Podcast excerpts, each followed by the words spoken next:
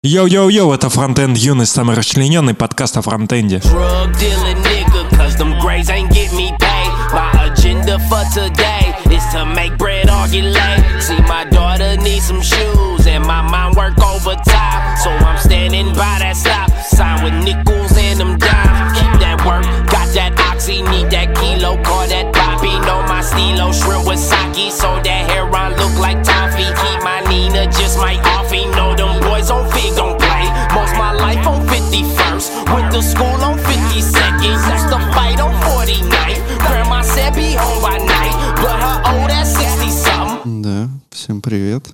Привет. Привет. Здрасте. У нас новая рубрика, мы теперь не только говорим пока, но и говорим привет. Не прошло и 157 выпусков, или сколько там уже. Ну, а, в общем, у нас есть донат подкасту «Фронтенд Юность». Антон Кулебякин. Как-то странно. Сначала Олег говорит, что кто хочет пинать пенис, идите в Яндекс. Теперь после продажи он говорит, что Яндекс и Тинькофф — это две крутые IT-фирмы. Не сходняк. Спасибо, Антон. Это кто говорит? Олег Тиньков. А. Ну, было дело, когда он говорил, что в интервью в каком-то видос был, ты, наверное, его тоже смотрел, э, где он говорил, что, типа, если хотите, аля, ни хера не делать, идите в Яндекс, а вот, типа, в Тинькове мы тут работаем. Вообще это по-серьезному». было не интервью. Ну Что? Это было официальное его письмо, когда он увольнял сотрудников А, за то, что они ни хера не делали. Да, я попутал. Это был как бы внутренний слив. Ну, как бы деньги не пахнут, чё? Взял, переобулся. Ну, Они такие переобувальщики. Ну, а какая разница, что он говорит? Мы же все тут люди не глупые. И, соответственно, понимаем, что Яндекс как бы сильная компания. У Тинькова тоже есть деньги, как минимум. На не может там, конечно, наебщики лютые, но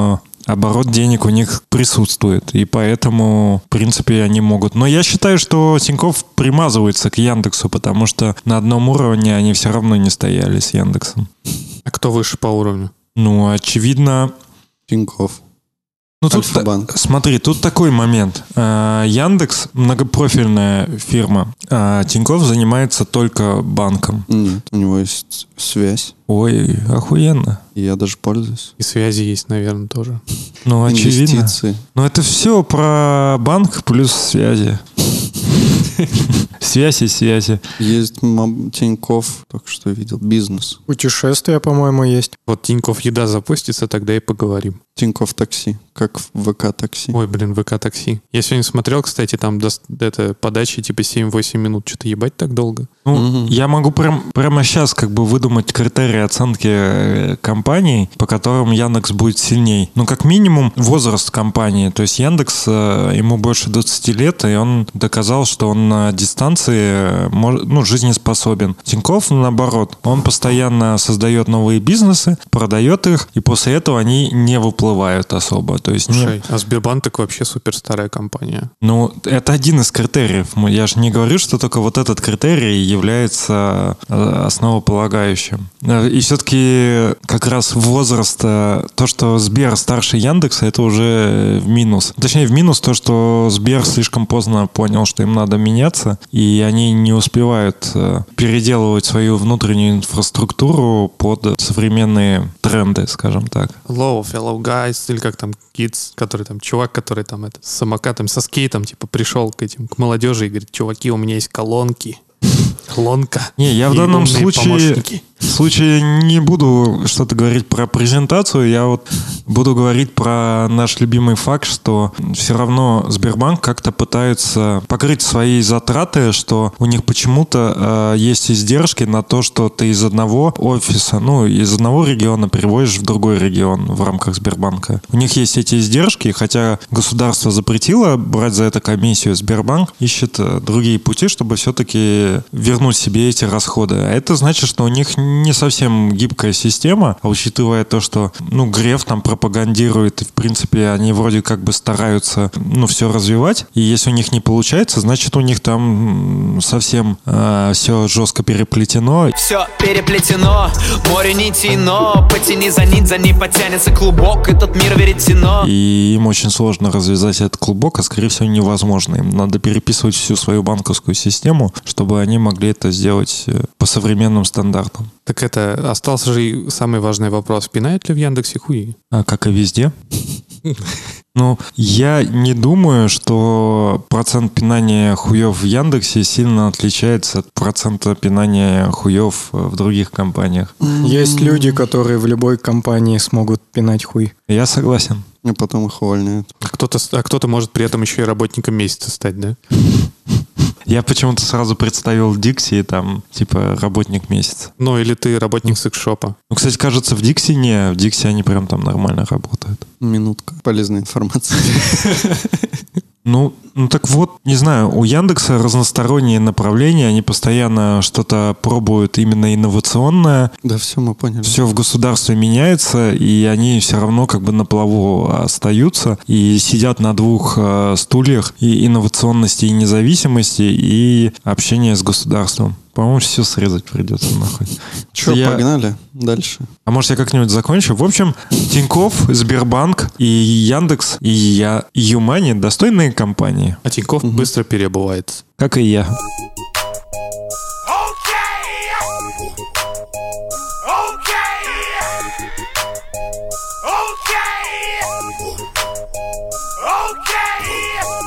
Можем начать с Октоберфеста. Ну, давай. Опять? Саня добавил все темы, поэтому он будет их рассказывать. Опять? Было же уже.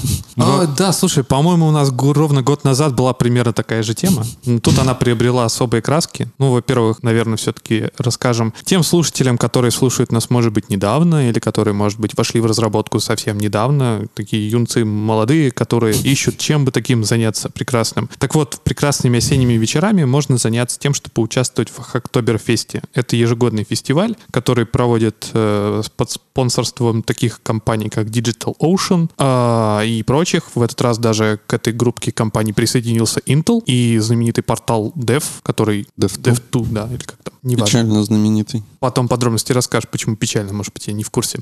Вот, обычно такие правила у этого, собственно, феста, что, во-первых, в течение месяца, с начала октября по конец октября, можно в гитхабе создать 5 pull реквестов Вообще, мейнтейнеры всех проектов начинают помечать какие-то ижисы специальной меткой, типа Октоберфест, я не помню, как там точно. И ты, в принципе, можешь вообще, в принципе, либо эти какие-то ижисы использовать и их чинить и делать, открывать pull реквесты ну или можешь завести какой-то новый. Но смысл в том, что ты должен 5 pull реквестов сделать в какие-либо проекты open source, и за эти 5 pull реквестов если тебе их, ну, правильно засчитают, все окей, а ты получаешь футболочку с логотипом, это, собственно, феста. Вот, в этом году она такая беленькая, с красным таким лого. Что хотелось бы рассказать? В этом году, на самом деле, есть такая интересная особенность вокруг этого феста, что появились некоторые негативные отзывы относительно сие мероприятия. Хотя, в принципе, до этого не было таких каких-либо хейтеров, но в этот раз появилась особая точка зрения некоего Доминика. Кстати, кто это на самом деле, я не смотрел. А, Доминик, у которого есть блог, вот эти так, вот я вам так могу сказать. А, между прочим, не просто Доминик, а Доминик Де Никола, который работает э, э, над Google Chrome, вот так вот, из Гугла товарищ, а, опубликовал постик, в котором рассказал, что на самом деле Digital Ocean, кто, как Oktoberfest Digital Ocean, между прочим, ранит open source. Почему? Поп- Попробуйте догадаться, да, почему. Ответ такой, казался весьма такой интересный, что на самом деле вот вы со своими этими pull реквестами вот, вот смотрите, давайте все-таки попробуем в такую викторинку поиграть. А, как вы считаете, какой самый популярный, э, популярная разновидность pull реквестов связанных Правка с Октоберфестом? Е, прям в точку. Правка ридми, видимо. Ну, и э, приписывание кода на новый стандарт, там, типа свара на консты, там, всякая такая бубуня. Тут еще надо мозг включить чуть-чуть хотя бы. С дока не обязательно. Ну да, там U-Street поставишь где-нибудь, и потом всю жизнь придется. Я вот тут э, нажал, ну, выбрал язык TypeScript на сайте Hacktoberfest, и он мне вывел несколько репозиториев, и один из них вот Роме бы зашел, сто пудов, Penis.js? называется Нет. Use State with Layout Animation. Класс. Ну, правда, это для React Native. Ну, это не проблема. Можно и Братаню. под него. Ну, Напишем э, клиентский код на React Native. В общем, Доминик Никола а, жалуется на то, что Октоберфест традиционно а, не только начало прекрасных осенних вечеров, проведенных а, за контрибьютингом в, в open source, но еще и головной болью для мейнтейнеров является, потому что ре- репозитории а, всех видов и размеров и разновидностей наполняются как раз-таки такими ижисами, точнее не ижисами, а pull реквестами из серии «Чувак, привет, я за пофиксил твою доку, у тебя тут опечатка. Чувак, привет, у тебя тут в доках вот это. Чувак, привет, добавил там картинку, добавил файл. Вот, типа, что приходится maintainer ам некоторые из таких pull request ов типа, помечать как спам, потому что, ну, типа, не нужны сейчас это. Есть какие-то дополнительные документы. Короче, появляется куча каких-то левых а, pull request ов, в которых, типа, чувак пытается что-то добавить. Хотя это, может быть, даже и не нужно. Не то, чтобы пофиксить. Фиксить, в принципе, нормально. Я, кстати, бы как maintainer, на самом деле, относился к этому вполне нормально. Ну, типа, окей, чувак, ты поправил опечатку. Но если там тебе что-то пишут, там просто что-то пустышку какую-то, то как бы... Ну, логично, кстати, на Hacktoberfest, чтобы люди выполняли issues ы от maintainer ов. Иначе это, типа, вообще тупняк получается. Я же как раз как э, maintainer на GitHub е видел, что люди просто по приколу всякую лабуду предлагали, типа там, ой, у вас там не поддерживается в Северной Корее. И добавил.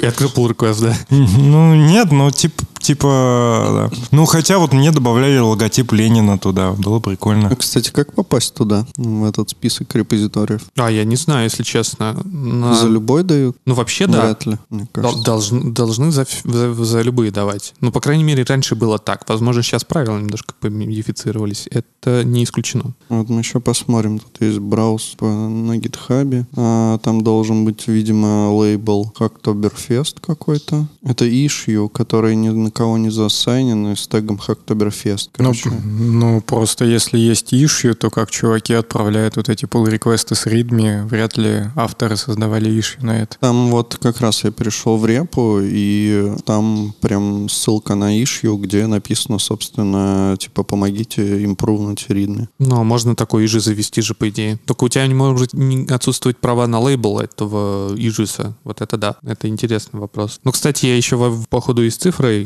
немножко вас обманул, потому что pull реквестов походу не 5 уже, а 4. Что-то я даже такое слышал, что даже в том году, что ли, уменьшили. Даже не в этом. Так что еще больше шансов получить футболочку. Ну, Доминик продолжает э, рассуждать на эту тему и задается не просто вопросом, что происходит, кто виноват, а еще и задается вопросом, типа, что делать. И говорит, что самая классная надежда, самая горячая его надежда, это то, что э, Digital Ocean посмотрит на тот вред, который приносит open source комьюнити э, Hacktoberfest, и надеется, что как можно скорее, там, типа, до октября, который, типа, ну, этот год, он его, кстати, называет Hell Yeah, год, адский год 2020, вот, и вообще в 2021 году немножко перезапустит формат этого проекта и сделает так, чтобы мейнтейнеры, типа, могли по, репозиторным, по, по репозиторным основам а, расправляться с футболочками. Ну, типа, чтобы можно было там, типа, получать, видимо, какую-то пачку футболок для своего репозитория, создать вот этот вот конкурс и, типа, раздавать эти футболки уже, типа, ну, на основе своих э, критериев относительно того, считать или не считать. Но мне кажется, что, конечно, такие правила еще больше введут, м, создадут немножко большую путаницу, потому что о, у каждого свое представление, наверное, о том, что засчитывать, а что нет. Но если будут какие-то критерии, то, наверное, может быть, это и хорошая модификация этого сия конкурса. Хотя, мне кажется, что скорее нужно, м, возможно, как-то пересмотреть, типа, оценку централизованно то, что сейчас происходит. Я не знаю, если это в автоматическом режиме происходит сейчас или нет. Скорее всего, так, потому что мне кажется, что довольно много, большой объем тех, кто участвует в этом. Но мне кажется, что когда это уйдет прям в мейн- к мейнтейнерам, возможно, частично станет, может быть, и лучше. Спорно, мне кажется. Ну да. Так я не понял, в чем претензия этого чувака. Если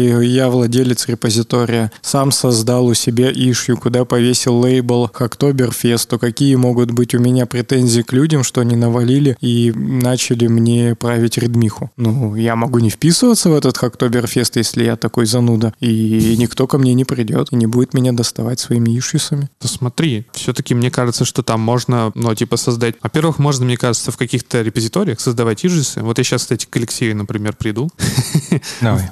его нагибабелю, и создам pull request. Ой, создам ижис сначала. Мы же начнем с него. Блин, как я... Во, я нашел. Мне даже в за- не в закладочках, но в истории сохранился нагибабель, между прочим. И создам ижис, что... Update readme, пожалуйста. Не, не, не уверен, возможно, я в контрибьюторе, кстати, нахожусь.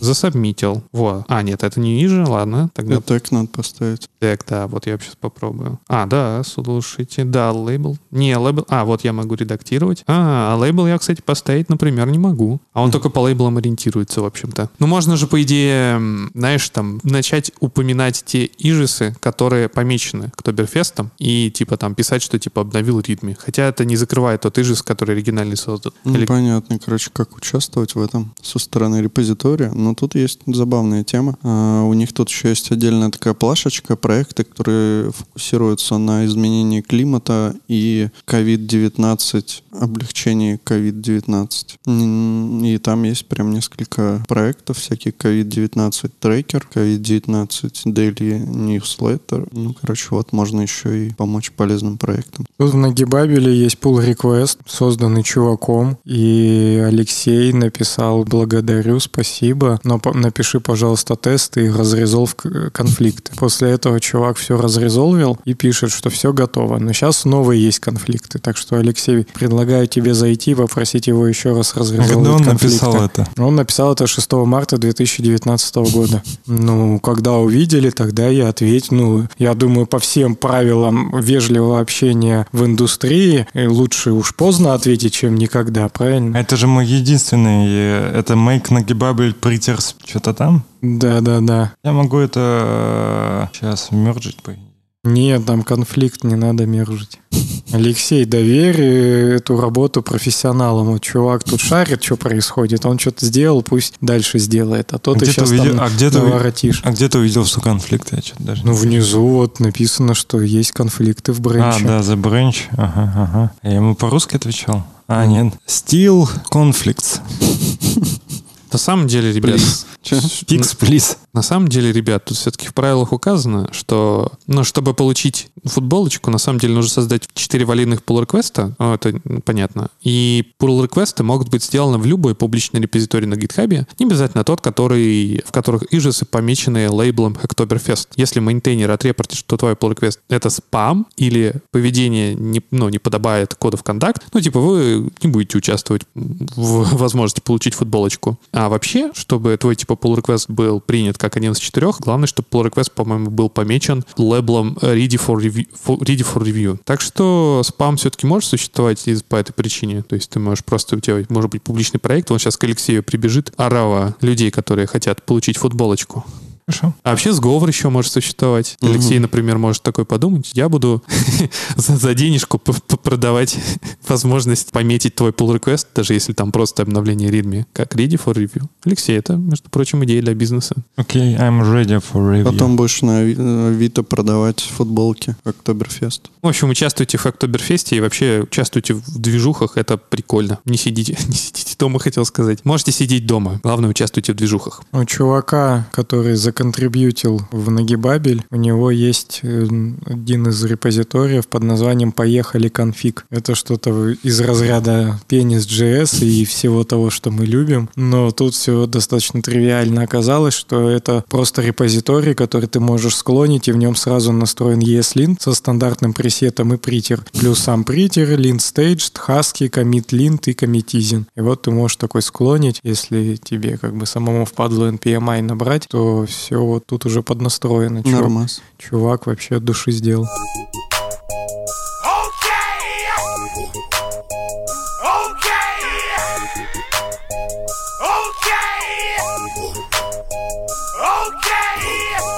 У нас есть куча замечательных тем, даже не знаю, какую выбрать. Есть от, от Александра, между прочим, есть прекрасная э, эта статья. А ты же, ты же Александр. Не только я, между прочим, Александр. Это не настолько уникальное имя. Блин, у нас проблема. Нужно пользоваться символами. Можем на ИИДы перейти. А, у нас есть э, статья от некоего 86F5 э, дефис 895. Можно на вагин.js Почему? перейти. А. на Вагин, на Вагин.js перейти. Короче, называется статья «Оценка сроков на разработку и тестирование задачи» в скобочках не нужна. Она является вроде как вбросом, но при этом она от чувака из контура. Ну, может и не вбросом. Он, короче, говорит, что он в тестировании 12 лет работал в Наумен, не знаю, что это такое, и Яндексе. Информационные какие-то системы управления чем-то там. А Яндекс, дайте справку, что это такое. Ну, это там, где хуи пинают.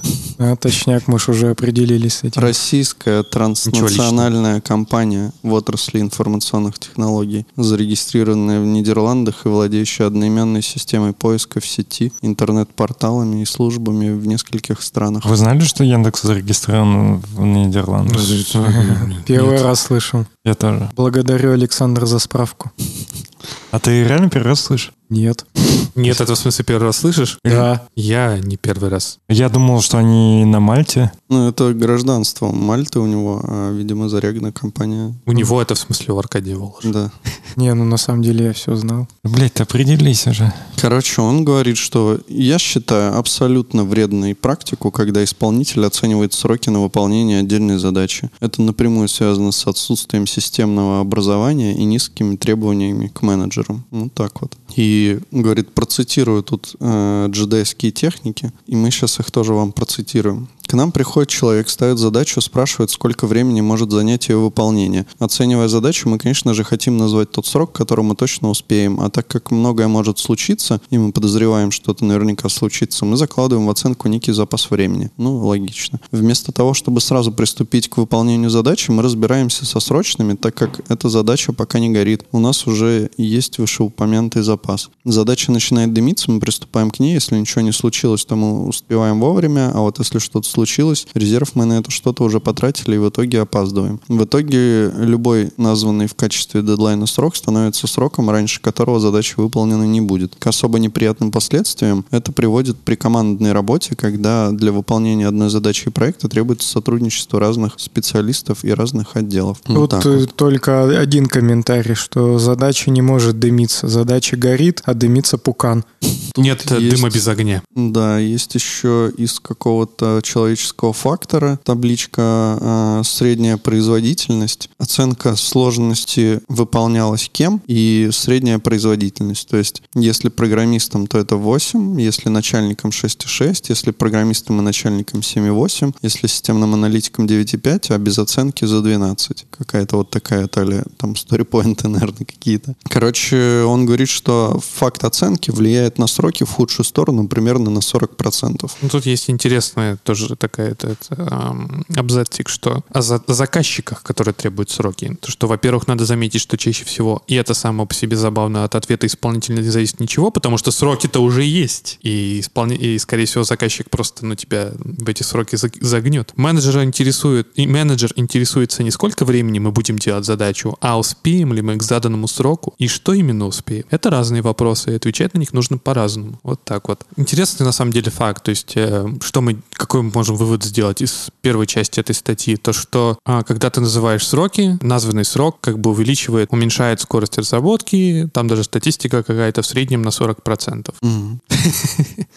Я понял, ты читаешь. Ну, это как бы так интересно, типа, что это тебя... Я вот на самом деле не очень понял, почему на 40%, потому что, видимо, ты типа закладываешь время и тратишь его на херню, судя по всему. Он говорит еще тут, э, один из наиболее важных навыков в нашей работе не делать ненужной херни, в том числе не заниматься оценкой сроков и самообманом. Ну, вообще странно, ну, как-то сложно, ну, типа, представить себе работу, на которой от тебя никто не будет требовать сроков, а ты не будешь эти сроки как-то примерно называть. Слушай, ну, Ну, хотя вот эта же вот движуха со сторипоинтами, она хоть и не до конца работает, да, но по сути она как-то вот как раз для того, чтобы отойти от каких-то сроков. Ну, понятно, что если у тебя есть спринт, там, да, две недели, к примеру, и у тебя есть, ну, типа какая-то цель этого спринта, и эта задача входит в цель спринта, ну, ты же ее как бы сделаешь. Мне кажется, что, во-первых, мы же все понимаем, что типа чем ме- меньше компания и тем чем меньше в ней ну, бюрократических проволок и отчетности, тем обычно оценок дается меньше. И что типа чаще всего в маленьких компаниях существуют какие-то типа большие сроки. Ну, типа успеть от раунда до раунда, например, что-нибудь такое. Вот. И типа получается, что низкоуровневые сроки, например, в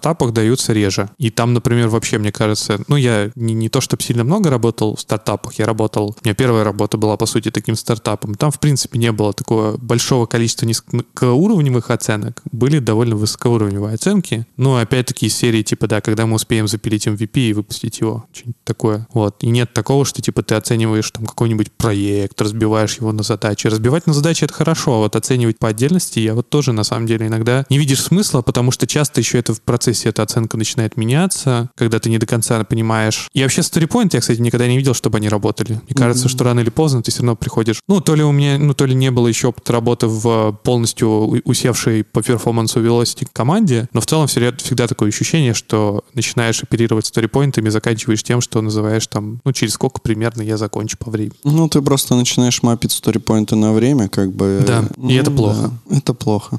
Это плохо.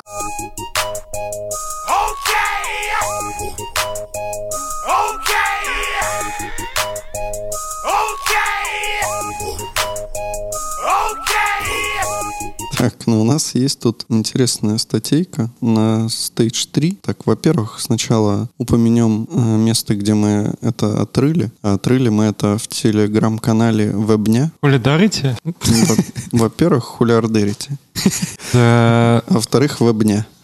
ну, во-первых, если канала не существует, то можно называть его как угодно. А он существует? Да, но он в вебне. Нет. А несуществующим названием хулидарите. Хулиардерите. Но его же нет, хулидарите. есть.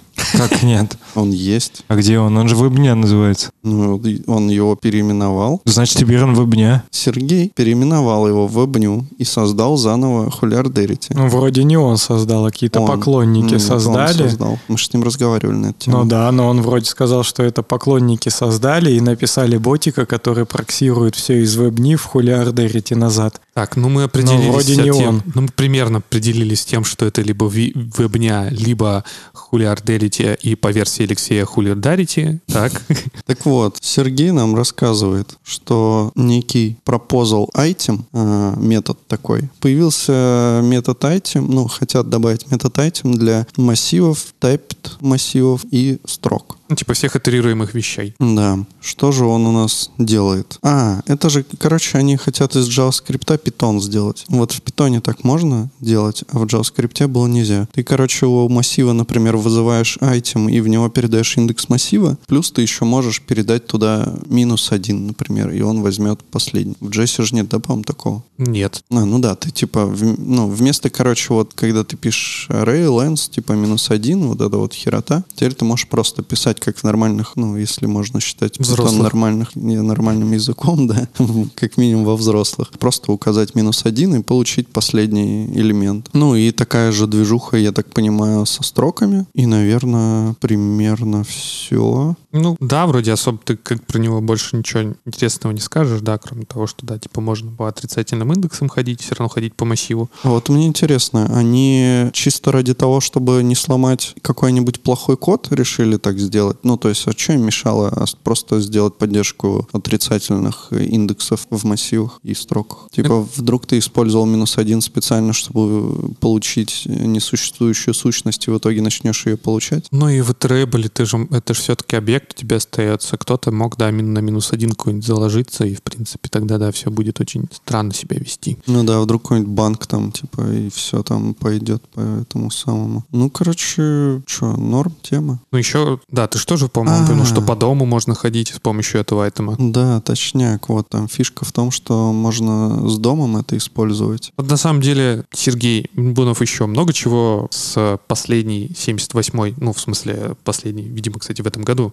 TC-39 встречки м, выложил. Меня особо доставило, очень часто с таким встречался. Э, На Stage 1 э, вылез такой замечательный метод стринги. На самом деле метод — это скорее шаблонный метод dedent. Чем он примечательный и замечателен, я сейчас ссылочку скину в чатик и одновременно приложу. На самом деле, в чем прикол этого метода? То, что а, есть э, шаблонные строки. Все мы знаем, это два бэктика. А иногда, поскольку мы пытаемся, тут можно пользоваться преимуществом вот этих вот строк, что ты там можешь какие-то динамические данные зашаблонизировать, часто используется для того, чтобы, ну, типа, вывести какое-нибудь сообщение там или еще что-нибудь.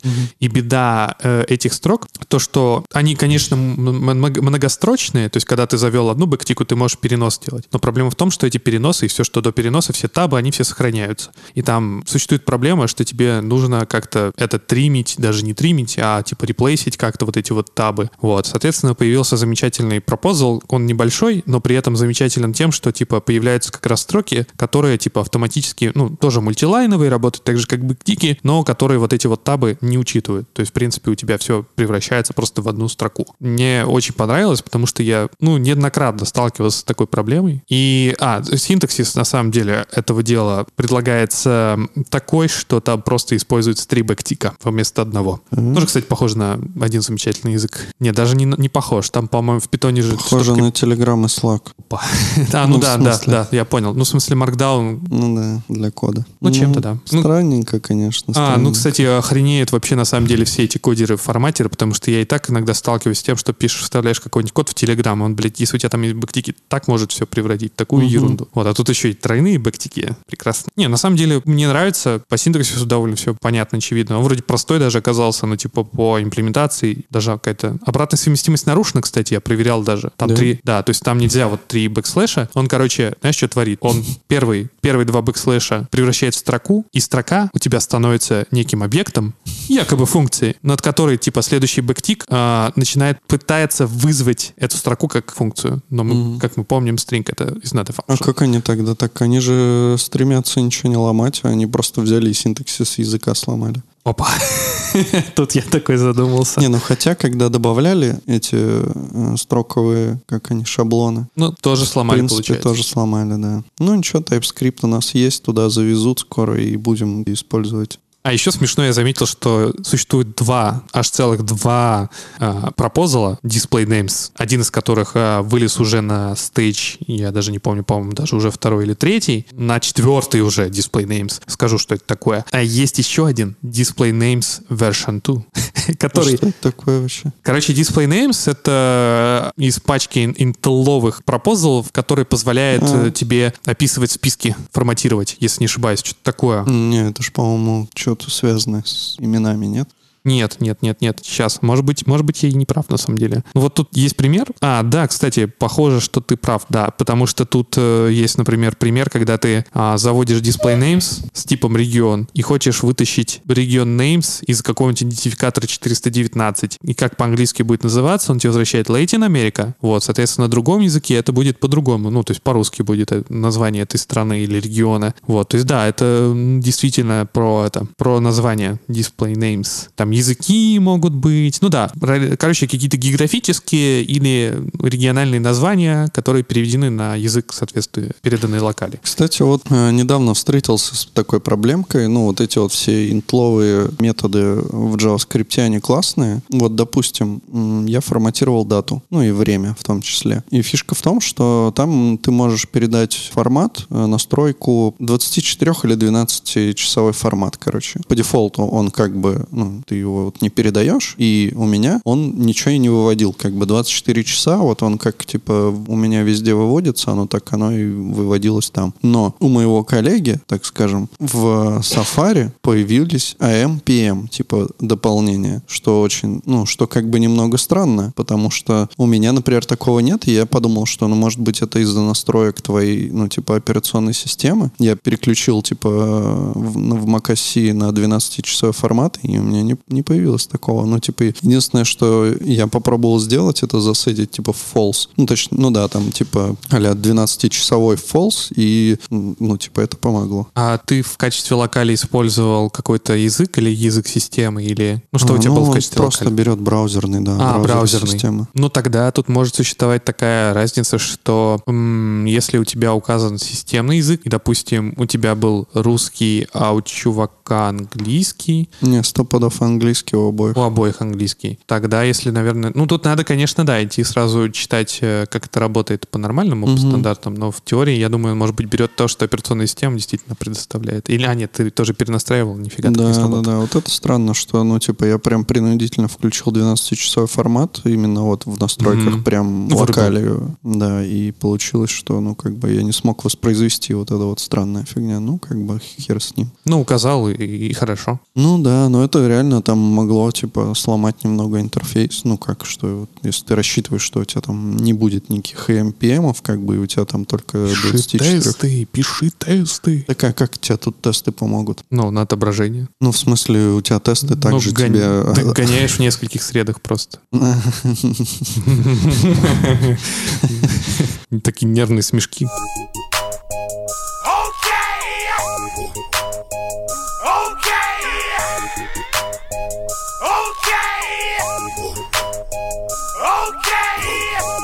Че, Роман, твоя тема? Да, я хотел обсудить. Вот и Леха рыгает, как ты любишь. Но- Жалко, не ты подкаст сводишь. А, что, Рома любит типа, оставлять или наоборот заебывается это срезать? Вставлять еще копипастить, чтобы, знаешь, там сразу на дорожке несколько... Я, кстати, в, про- в тот подкаст, где я сводил, я там так рыгнул, я аж заебался срезать. Там на секунд пять. Ну давай, Роман, продолжай. Ну, тут такая темка на обсудить всем вместе, что есть такое поверье, что Redux уже, ну, типа, зашкварная история, такой весь вербозный, Так да, многосло- многословный, и как-то не круто его уже использовать. Но сначала там, грубо говоря, скажу нашу какую-то историю, потом обсудим. В любом случае, сейчас вот я использую Redux, когда нужно, ну, какой-то единый стейт на приложение сделать, несколько там страниц, да, и нужно между ними шарить какие-то данные. Когда одна страница, это все понятно, ты можешь там, не знаю, хоть, хоть как извращаться, можешь сделать какой-нибудь там use dispatch и везде его протащить по всем компонентам этой страницы. Но если страниц несколько, то уже не особо это катит. Как-то вот Redux все выглядит между страницами удобнее всего, и плюс под него уже все написано, там какие-то э, сториджи, чтобы это все там async storage, чтобы это все сторилось куда-нибудь, клалось, и там между перезагрузками даже страницы это все работало. Но есть вот как бы такое поверье, что это как бы отстой. Из нового, что предлагается на замену редакса, есть эффектор, не особо я в курсе, но как бы о нем много говорят, и люди наслышаны в некоторых компаниях особенно об этой технологии, что он значительно менее вербозный и уменьшает кодовую базу, а если она меньше, то значит она понятнее, ну хотя хрен знает. В редаксе, кажется, там все совершенно элементарно, не, не на чем оступиться. Но вообще об этой теме я задумался окончательно, когда увидел у Андрея Ситника какой-то пост о том, что, ну, типа, редакс не надо использовать и берите более модный, хайповый и вообще по всем параметрам. А? Сторион. Да, например, эффектор или Старион написал. Я про Старион особо никогда не слышал и вообще загуглил только сейчас, и оказалось, что это и есть библиотека Андрея Ситника. Ну, поэтому логично, Он ее, что да, продвигает. что он э, такое пишет, и, как обычно, тут все дело в весе, вот в этих байтах и так далее. Ну, байты это все, конечно, замечательно, насколько тут есть вокруг эффектора и Стариона нормально разработанная комьюнити в плане там различных каких-то пакетов, которые совместно это все усиливают и решают все твои задачи. Ну, например, как я привел пример, да, там с каким-то редакс сториджем и вот со всей этой фигней, когда ты можешь засторить это там в IndexDB, в local storage, там куда угодно. Это, конечно, вопрос, насколько это там работает хорошо с React Native, например, это тоже вопрос, потому что, ну, Redux, в общем-то, работает, и все эти примочки работает. примочки, которые есть, то, тоже работают. Ну, как бы, не знаю. То есть, есть ли для эффектора какая-нибудь там развитая история, там, ну, не знаю, что у них, какие термины, ну, там, с middleware или еще с чем-нибудь, что тоже поддерживает сторинг в React Native. Там же свой какой-то у них storage есть. Поэтому тут вопрос. Вот хотел у вас узнать, что вы по этому поводу думаете. Ну, вот особенно у Сани-то опыт, что им все заменяет Apollo, это не так интересно, потому что это понятно, что это как бы заебись история. Но если без Apollo, а вот старые дедовские методы, то мне кажется, что есть, конечно, ощущение, что это все какое-то старье, говенное, редакс, но нормальной замены, как мне видится, все равно не то, чтобы есть. А Как же MobX 6? Mobix-то вообще, наверное, стух уже прям полностью. А подожди, вышла даже вышла версия. новая версия. Ну вот, рас- рассказывайте, пожалуйста. Ну, давай сначала про то, что твой вопрос. Кто-нибудь, кому-нибудь есть что сказать? В смысле, если какая-нибудь э, Пост- у меня это по- постмортумная речь э, к редаксу, ну, в смысле, это что на надгробии написать у него или наоборот? Не, на самом деле мы юзаем сейчас редакс э, активно. А в прошлом, на прошлом месте я юзал, кроме редакса, редакс сагу. Сейчас в основном прям редакс toolkit по полной юзаем, а в прошлой работе был опыт с редакс сагой. А на самом деле редакс, конечно, ну, типа те чуваки, которые туда залетали в начале, без всяких редакс тулкитов и прочих, конечно же, видели, ну, очень, действительно, очень монструозные конструкции в виде экшен креаторов экшен, вот этого всего беспредела и безумия на нескольких страниц. Вот. А редакс, на самом деле, немножко подэволюционировал. Конечно же, это его философия единого стора, необходимости формировать селекторы и прочего. Конечно же, ты далеко не уйдешь, но, конечно, немножко стилистика изменилась. Там теперь появилась такая вещь, как слайсы, вот, которая, типа, тебе позволяет, ну, ты, типа, можешь описать какую-то маленькую часть э, м, стора, можешь написать этот слайс, и это, типа, как бы такой суперсинтаксический сакер над всякими редюсерами со свич-кейсами, вот с этой всей херней. Но, естественно, свич-кейсы, по сути, просто тебя превратились и ушли в эти части этого слайса, и в целом ты все равно как бы пишешь реакцию на какие-то события и изменения стора. Но когда ты подключишь какую-нибудь э, иммутабельную библиотеку, типа immutable, но сейчас другая имер, э, и то, в принципе, ты пишешь меньше такого вот кода, более такого типа иммутабельного, но при этом мутируя данные. Вот, то есть как бы с редюсером у тебя сразу вроде меньше головных болей становится. Если мы говорим про какие-то ди- динамические экшены, раньше существовал Redux Tank. Redux Tank вообще какая-то штука такая супер отвратительная, потому что там вот эти вот возвращения функций, диспетчи, вот это все ужас. Да и Вот. сага тоже отвратительная. Не, сага прекрасна, на самом деле. Вот. Есть еще более прекрасная штука Redux React.js, вот это вот все, когда там Observable подключаешь, и с Redux так вообще замечательно. Вот. На самом деле, а, Redux сага... Ну вот сейчас, ладно, я закончу с тем, что сейчас, например, у нас мы юзаем Redux Toolkit, и там э, из коробки появилась штука, которая тебе позволяет, типа, ну, писать асинхронные экшены, особо не заморачиваясь на тему там вот этих всех. Вот. Но примерно все равно все остается то же самое, только единственное, что все как под одним капотом объединили. Но тебе не надо писать экшен-креаторы, потому что у тебя все это в слайсе появляется и так. И в тех э, синхронных экшенах, которые ты создаешь, тебе он возвращает как раз там три состояния этого экшена, и ты сам не пишешь вот эти экшен-креаторы. Это действительно, вот это самая, по-моему, безумная штука, которая припа- пропала из редакции, в принципе, сейчас, если ты, если ты используешь toolkit. Ну, а Saga мне нравится тем, что она, ну, вот, например, в отличие, ну, она как известно, построена на генераторах, и в ней особенность то, что ты можешь, типа, просто реагировать на, ну, различные события, вот, и не нужно писать какие-то, там, типа, диспатчи, ты можешь елдить их, типа, и писать как бы в таком синхронном стиле. Но, конечно, сага, и поскольку ты пишешь генератор, она создает такой более, наверное, менее переносимый код. То есть там елды появляются, вот это все. Но, в принципе, если ты захочешь, ты можешь, типа, взять код и перенести несложно с каким-нибудь кодом-модом на какой-то другой. Ну, хотя, если ты уже написал на этом языке, ну, в смысле, на саге, то, конечно, тебе все равно придется повозиться. Что еще сказать? Мне больше всего из редакса сейчас по-прежнему не нравится, это, конечно же, то, что это единый стор. Если он очень большой, то, ну, начинаются проблемы с э, масштабированием этого всего добра. Особенно, когда у тебя есть какая-то взаимосвязь между этими вещами, то, конечно, становится жить не так весело, потому что тебе надо там, типа, не знаю, ну, следить за обновлением этого стейта, короче. И в этом, в общем-то, преимущество в различных реактивных решений, когда ты, типа, кладешь что-то, и у тебя автоматически все остальное подобновляется. Вот. В редакции этого, в принципе, не хватает. Вообще есть всякие решения, типа, по тому, как можно масштабировать стор. Там всякие же есть эти реселекторы, не, не реселектор, на самом деле, правильно это вспомнить в этом случае. Блин, я забыл как библиотеку, я уже сто лет не юзал. Ну, которая, в общем, есть такая библиотека, существует, которая, типа, тебе делает стор, нормали... во, Normalize.js, библиотека, которая тебе нормализует стор. То есть, если у тебя есть юзеры, он тебя положит в отдельную коллекцию юзеров. Если у тебя где-то в сторе используется какой-то юзер, он тебе автоматически подклеится. Ну, типа, у тебя все отдельно хранятся юзеры, их идентификаторы. Ну, это как, типа, запросы в базу с э, джойнами, типа такого. Вот, только здесь это с Store. И это вполне удобно.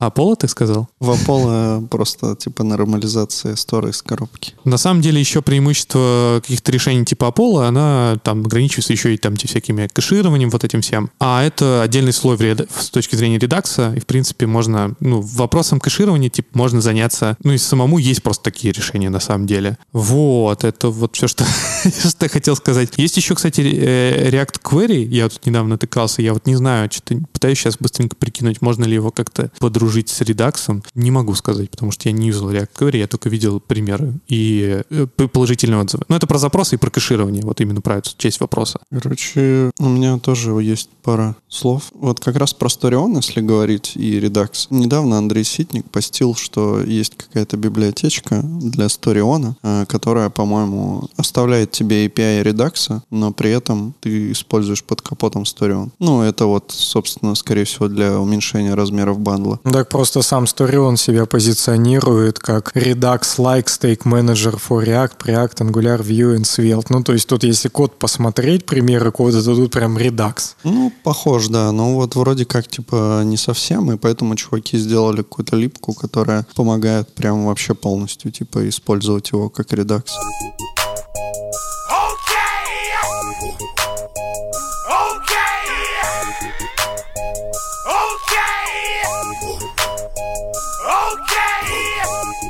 Поводу MobX у нас есть... Короче, вышел MobX 6, и я обратился к эксперту по MobX. Мы знаем только одного эксперта. Дмитрий из Санкт-Петербурга. Нет, это не он. Не, не, Нет, не ну, эксперт. Это эксперт по MobX. Замут в том, что они прогнулись под JavaScript полностью. Пересели с иглы TypeScript на лицо JavaScript. Они, типа, тут в статье пишут, все, bye-bye, декораторы, типа. И говорят, как они от них отказались. И фишка в том, что раньше можно было просто указать э, декоратор observable над каким-нибудь там свойством, и оно бы, ну или там computed, и оно бы у тебя э, соответствующе работало бы. Вместо этого они просто сделали функции, в которые ты передаешь, собственно, то, зачем ты хочешь следить. Плюс еще они сделали какую-то странную херню, типа в конструкторе класса ты вызываешь метод make autoobservable, передаешь туда this, типа этого класса, и, видимо, все у тебя становится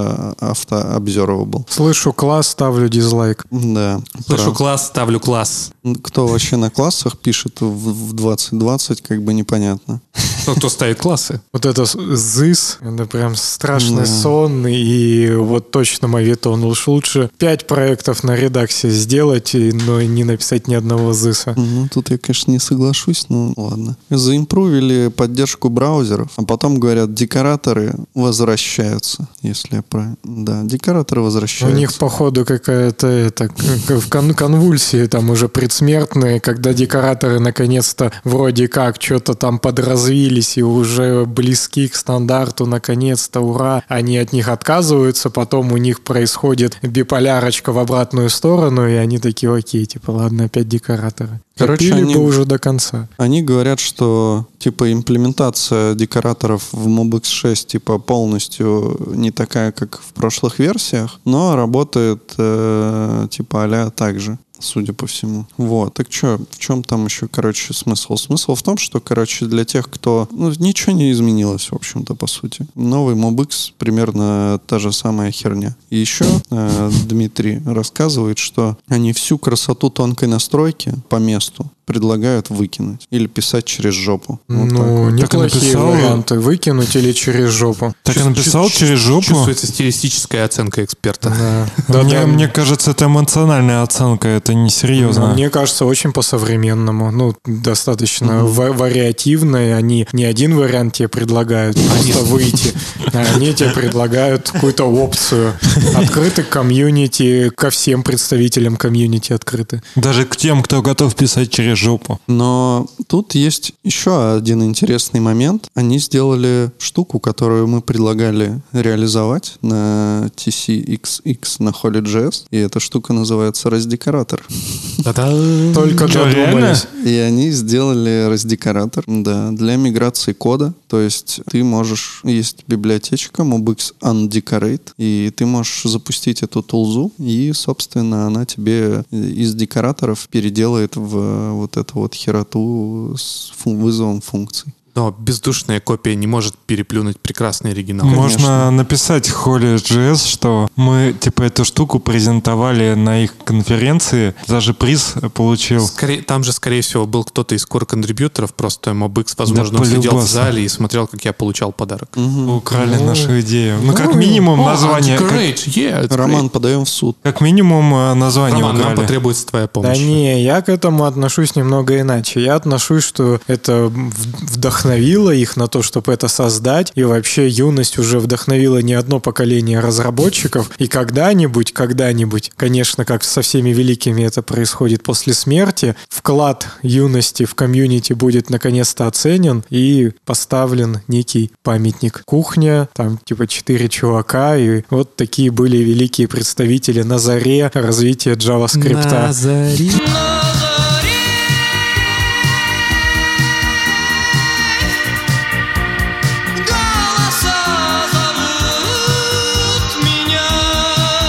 Но это же было. Да, на самом деле, чем прелесть этой статьи еще про MobX, что здесь, между прочим, упоминается, что они для обратной совместимости еще и это, для браузеров, которые не поддерживают прокси-объекты, сделали какую-то opt-in поддержку для таких движков, как для таких вещей, как Internet Explorer и React Native. Вот так вот в этой статье ты можешь увидеть такие две совершенно разные, но чем-то похожие технологии. Вот так вот убили сразу двух зайцев. И про MobX рассказали, и, и про Redux затерли. Ну, в Такой- общем, Просто ну, я, я же задавал вопрос, поэтому могу Получил подытожить. Нет, но могу подытожить. При- примерно расклад такой, что Redux по-прежнему вне конкуренции, все его используют, даже кому он не нравится, и он прошел некую эволюцию и стал лучше.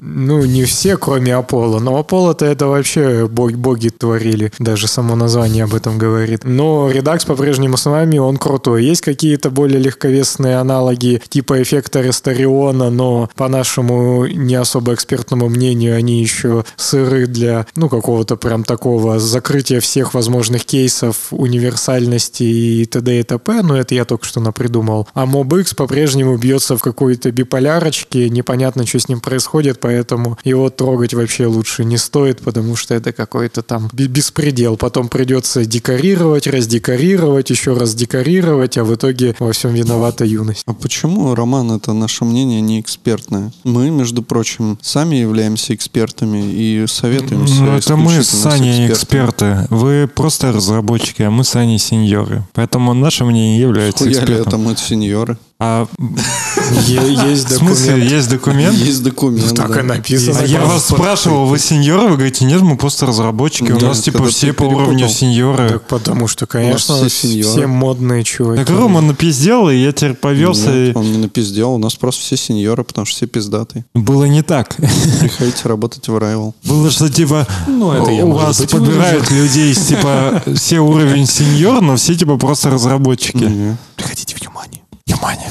А, еще я хотел сказать, кстати, в заключении вот к нашему разговору про редакцию, вот это все, что, мне кажется, важно в процессе программирования быть фанатом чего-то, но не быть фанатиком. А невозможно съесть конфету, не сняв фантика. В общем, и то, и то. залезть на елочку. Ну, вообще это было в рифму к тому, что Саня сказал. Ну, ты, ты еще продолжил, да. Так что теперь уже надо сказать, что все три цитаты это в золотой фонд просто. Золотой фонд.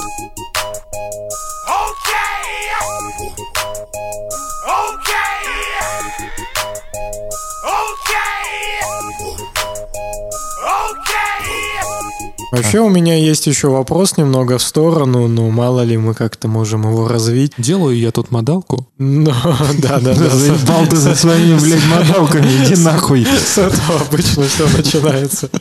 Самое интересное, причем начинается.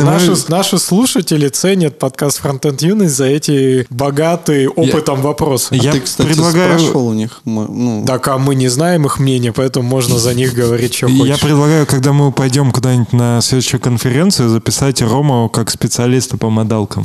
Не хочешь доклад сделать по модалкам? Мод- Model мод- Learning Technologies. Да нормально, но... Да неважно, в чем ты эксперт, главное эксперт, правильно? Вот и А название выпуска А, подъехало. мо- Model Learning Technologies. Нормально звучит? Ну, надо па- патентовать, создавать эту организацию на GitHub е быстрее, да, то. Мобэкс спиздит. аватарку поставить. Modal machine. Следующий MobX 7 будет со встроенными модалками из коробки. Да, и будет... И размодалкой.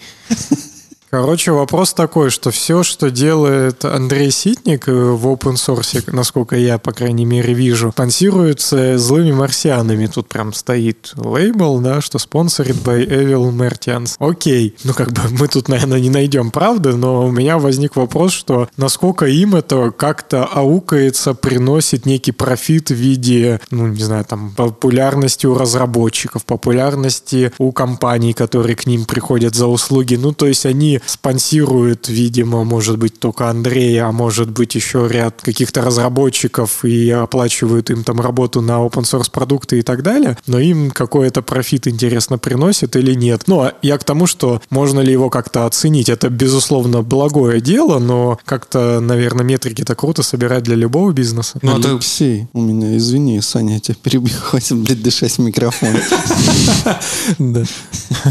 Продолжай. На самом деле, работа в образовательных проектах некоторых заставила задуматься относительно профита некоторых проектов, которые, типа, возможно, не приносят прямую прибыль. И там ответ такой, что действительно чаще всего они приносят какую-то этот, э, известность. Ну, то есть я, например, когда некоторые проекты еще юзал, кстати, еще, по-моему, до того, как еще даже там деньги перестроился, и я там юзал какие-то иконки от злых марсиан. Я тогда уже знал, то, что есть такая вот компания «Злые марсиане», хотя особо их не идентифицировал с компанией, в которой там можно работать, чем она занимается и все такое прочее. Вот, то есть она типа создает какое-то такое это, это покрытие информационное среди общества. И, кстати, они создают, ну не только там на самом деле ситник, ты тоже это задался этим вопросом, они же еще активно в Руби упарываются, и у них там есть, в общем-то, чуваки, которые всякие ну, тоже прикольные проекты на рубях делают. Ну, какие-то фреймворки, тоже библиотеки, вот, то есть там не только все ситником, не, не ситником единым, скажем так. Ну, Руби, да, я видел какие-то, не то что проекты, я не заглядывал, но статьи я видел, да, что у них в блоге достаточно много статей про Руби и какие-то там оттуда идейки Но можно оценить, взять. оценить это правда сложно, это даже практически невозможно, если этим особо не, не интересоваться. Можно только там посмотреть на аудиторию, которая пришла, или там... Ну, то есть нельзя, нельзя, например, пометить правильно этих людей. То есть пришел чувак, поставил лайк, а потом через два года там пришел тебе в HR и спросил, можно ли к вам устроиться. И как ты... Можно спросить у человека, на самом деле, откуда ты нас узнал? Ну, то есть они, может, могут так померить. Скорее всего, спрашивают, да, я думаю, им интересно, они собирают статистику. Типа, а, может быть, в каком-нибудь репозитории, может быть, вспомните, в каком именно вы нас видели. Торионе, о, прикольно. Сейчас проверим. Пиздишь. Вы не приняты. Ну что, получил ответ? Пидор. Это не тебе, это Ну, не особо, но, в общем, редаксом уважаемые разработчики пользуются, мне этого достаточно. Так а зачем редаксом пользоваться, если можно пользоваться какой-то хуйней из реакта? Какой-то хуйня из React. Так вот, именно, что нету вроде ни, никакой хуйни. Из React. же. Ну, там есть reducer. но... Как Роман главный пользователь юз-редюсера вообще. Ну да, юз-редюсер есть, но просто это ж тот же самый редакс, какая Нет, нахер да. разница. Ну, нет, middleware, как минимум, по-моему, там нет. Ну, вот именно, что понятно, что он какой-то обрезанный получается по сравнению с редаксом, но Хм. если ты его заюзаешь, ты будешь его юзать точно так же, как и редакс, но тоже создавать всю эту портянку С осин- дерьма. С осинками-то там... Вот ну, в смысле, синхронным редакс не тоже нужен. Там заебешься. Да, вот заменяем с помощью use контекста и use reducer. Ну вот и Всё, надо блин. тебе строить этот велосипед из этих технологий, если ты можешь взять готовую GraphQL? библиотеку. Ну, в идеале, да.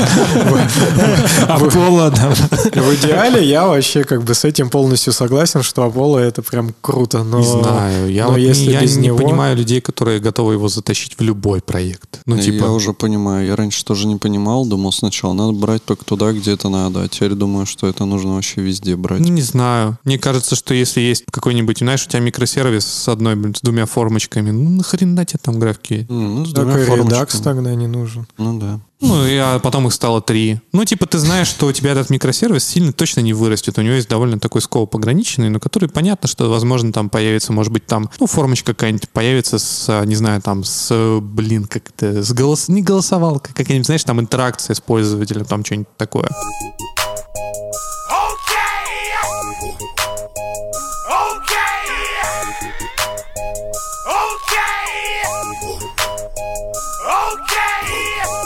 Предлагаю последнюю тему обсудить, потому что мы тут уже, в принципе, подошли к рамкам разумного. Целый выпуска. день уже сидим здесь. Да, жопа отваливается, блин, даже в мягком кресле. У тебя мягкое кресло? А, бля, я, между прочим, на, на доске уже, знаешь, сутки сижу. Тебе надо было у Лехи взять эту подушку Так безопасности. я не взял, я же не из дома приехал. Шатаешься там с коронавирусными. Да. Александр добавил тему полюбас. Да, даже могу все рассказать. Давай. Абсолютно все. Вышло. Еще, правда, кстати, не вышло на самом деле.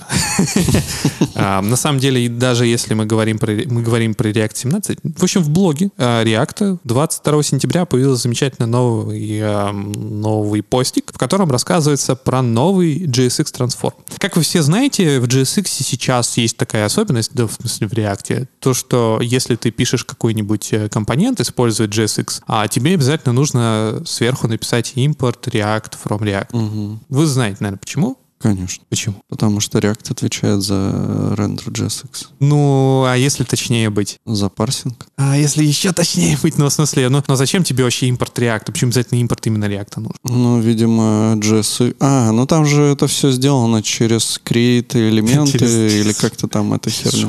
Да. ну, то есть, на самом деле, почему, например, нужно использовать импорт React from React, ты правильно сказал, то, что JSX, все конструкции вот этого, все, все элементы заменяются автоматически на React create элемент. И поскольку create элемент является частью э, некого импортируемого объекта React, его нужно сверху заимпортить. И, соответственно, Babel, когда ходит по твоим JSX файлам, он автоматически, если встречается с JSX, а, автоматически их заменяет на React create элемент. Или TypeScript компилятор.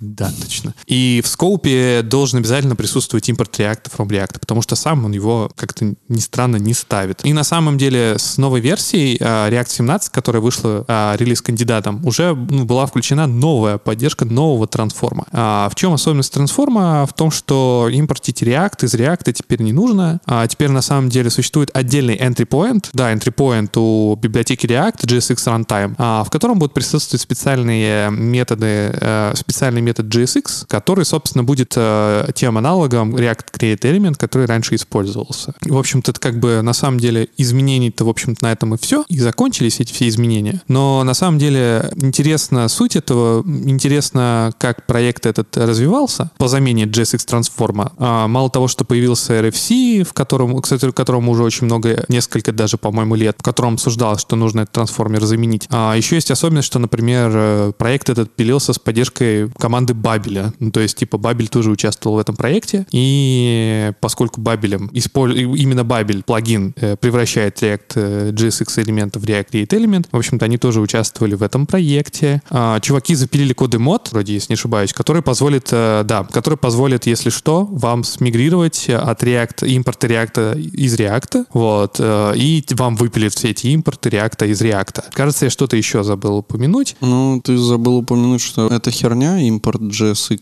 from React JSX Runtime, оно, типа, якобы ставится автоматом компилятора. Ну, ну да, ну то есть, типа, импорт этот будет подсовываться. То есть тебе раньше- вообще ничего не надо делать. Ты просто пишешь, типа, функцию, в которой у тебя JSX, все. Ну да. А раньше вот это на самом деле сильно напрягало, то, что тебе обязательно нужно этот импорт React импортировать. Ты думали, зачем? Потом, ну, как под капотом знаешь, ну да, на самом деле там это нужно для того, чтобы у тебя React был в скопе. Ну вот я, наверное, тут не особо прав, но мне почему-то кажется, что можно было его всегда и не писать, но просто прикол в том, что если у тебя хотя бы в одном модуле он заимпортен, этот React, он все равно попадет в бандл, и тогда как бы и хер с ним, что ты в остальных всех файлах не написал. И это просто хороший тон его писать с точки зрения, что, ну, если ты его нигде не напишешь, тогда все сломается. Не, ну просто когда у тебя типа бабель будет собирать или там твой TSC будет собирать, это он не увидит там реакта в самом файле и ни хера тебе не соберет, он просто Ну, свалится. типа, если это... Может, там э, как-то можно объявить, типа, через это- глобалы там какие-нибудь или хер знает. Этот рул, я думаю, что, скорее всего, можно отключить, но тут есть такая особенность ключевая, что на самом деле модули все-таки существуют, а модули все-таки существуют. Вот, когда ты, типа, пишешь полностью модульный код, у тебя нет глобального реакта, то вообще, на самом деле, тебе нужен в скопе реакт все-таки какой-никакой, и ты его должен обязательно заимпортить. Мгм. У тебя Вот. даже... Ну, я и да. говорю Так он просто. не соберется, по-моему, вообще. Да, но я вот только что проверил, что если его удалить, понятно, там сразу с ума сходит ESLint, но это дело поправимое, как мы знаем. Но если все-таки попытаться это скомпилить без реакта, туда падает уже сам компилятор и говорит, что типа, чувак, сорян, все тут тут плохо. Но другой у меня еще point мысль, что, конечно, это прикольно, ну, типа минус одно слово, как же это нас радует, но все равно приходится, как, как правило, что-то импортировать из реактов в целом, все равно из пакета, да, и как минимум при работе с TypeScript, ну, я всегда импортирую минимум одну штуку, понятно, что сейчас их две это React, и плюс одна штука это вообще всегда это function component. Кто-то FC вы вытягивает, когда-то там кому-то может быть нужен, как это называется, там еще более упрощенная там версия компонента, ну, то есть там разные, понятно, есть типы компонентов, ну, самый такой рабочий это вот function component, либо FC, просто сокращенная версия. Но всегда его нужно в любом случае заимпортить, чтобы mm-hmm. как бы определить, затипизировать твой код. Мы так не делаем, ну, в смысле мы просто пишем там, где ты объявляешь функцию reactive.fc и все.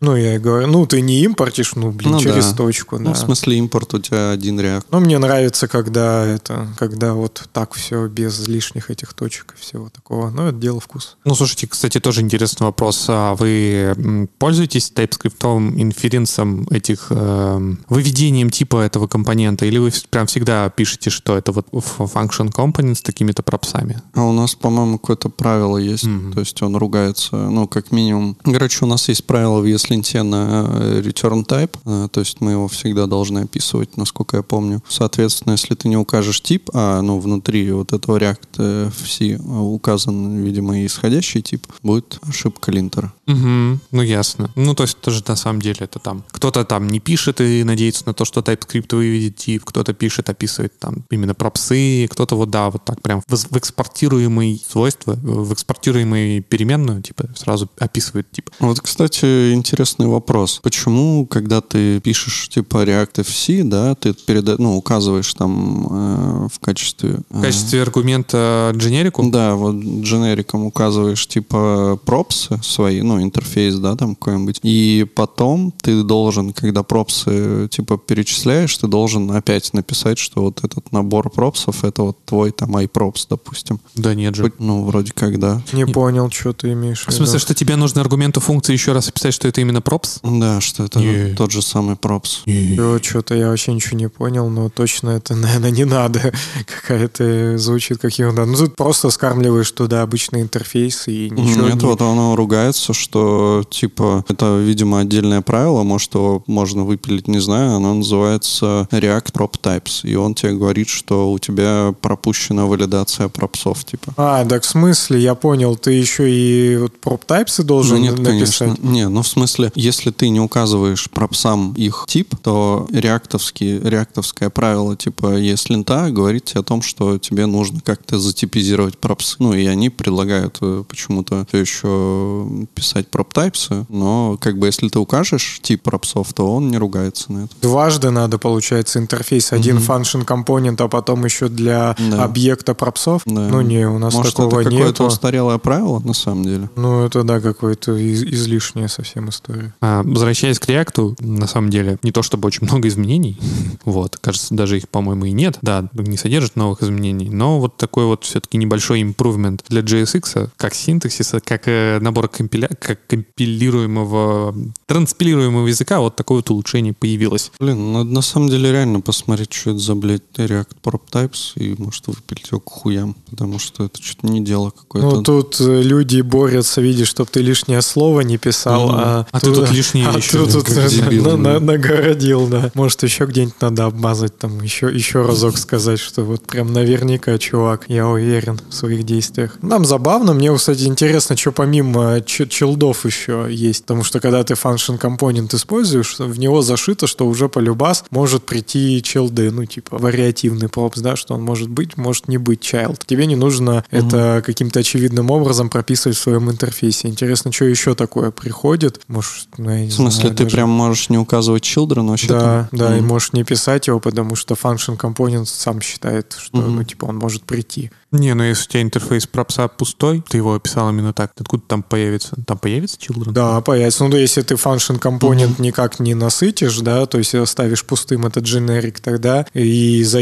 ну, и будешь ожидать прихода чилдов, то все у тебя будет хорошо. Ну и он мержит, да, их получается? Ну да, между Ну, собой то есть- то, что ты написал, и то, что у него есть дефолтное. А что у него есть дефолтное, но вот кроме чилдов я ничего не знаю, ни разу ничего не использовал. Можно глянуть. А, ну вот есть дефолт Pro. Так, не, что-то другое еще. Сориентироваться, что тут может быть. Props with children, вот он получает. Ну да, просто типа children, по сути, только children. Ну чё, есть у кого что сказать? Любовь правит миром. Да, надеюсь, вы не будете попадать в такую ситуацию, когда вы... Имеете два стула, один с пиками, второй не лучше. И у вас еще children неявно есть. Да, вот когда... да. Один с пиками, Са- второй с Саня, Са- неявными. Саня очень лаконично выразил мою мысль. Не попадайте в ситуацию, когда есть у вас чилдерны неявные. Музычку решил. А кто это делает? Ну, кстати, я вот не знаю, Роман, ты, ты уверен в том, что вы не пишете про псам? Чилдерны Потому я что- никогда не пишу, стопудово. Я сейчас он в Я сэндбоксе сам- TypeScript написал, он мне ничего не Я с самого начала только как бы этому и радовался, что это дерьмо не надо писать, и function компонент не поэтому, ну, прям доставил, что приятно, что так не надо делать. Надо, короче, переделать наш ESLint конфиг. Ну вот, что хоть что-то полезное из нашего подкаста узнал. Первый раз за, все годы. По- После аналогии с, с походом в туалет, это, это было самое полезное. А он, видимо, зашит в каком-нибудь React Recommended, и поэтому, короче, надо отключить к херам. В общем, подписывайтесь, ставьте лайки. И если вы дослушали до этого места, то обязательно пишите в комментарии, что вы до него дослушали. И напишите еще в комментариях, вот Рома очень хотел узнать, когда вот он про модалки рассказывает, интересно вам или нет. Когда мы решаем проблемы Ромы. Да, Ну и или не обязательно Ромы. Пишите, если только вам интересно. Если не интересно, то не пишите, и мы будем считать, ну, э, л- ложно-позитивное у нас со- сложится мнение. Да, еще ставьте лайки, если вам когда-нибудь снились модалки, которые делал Рома. Ну что, все, всем пока. Пока. Пока. Пока.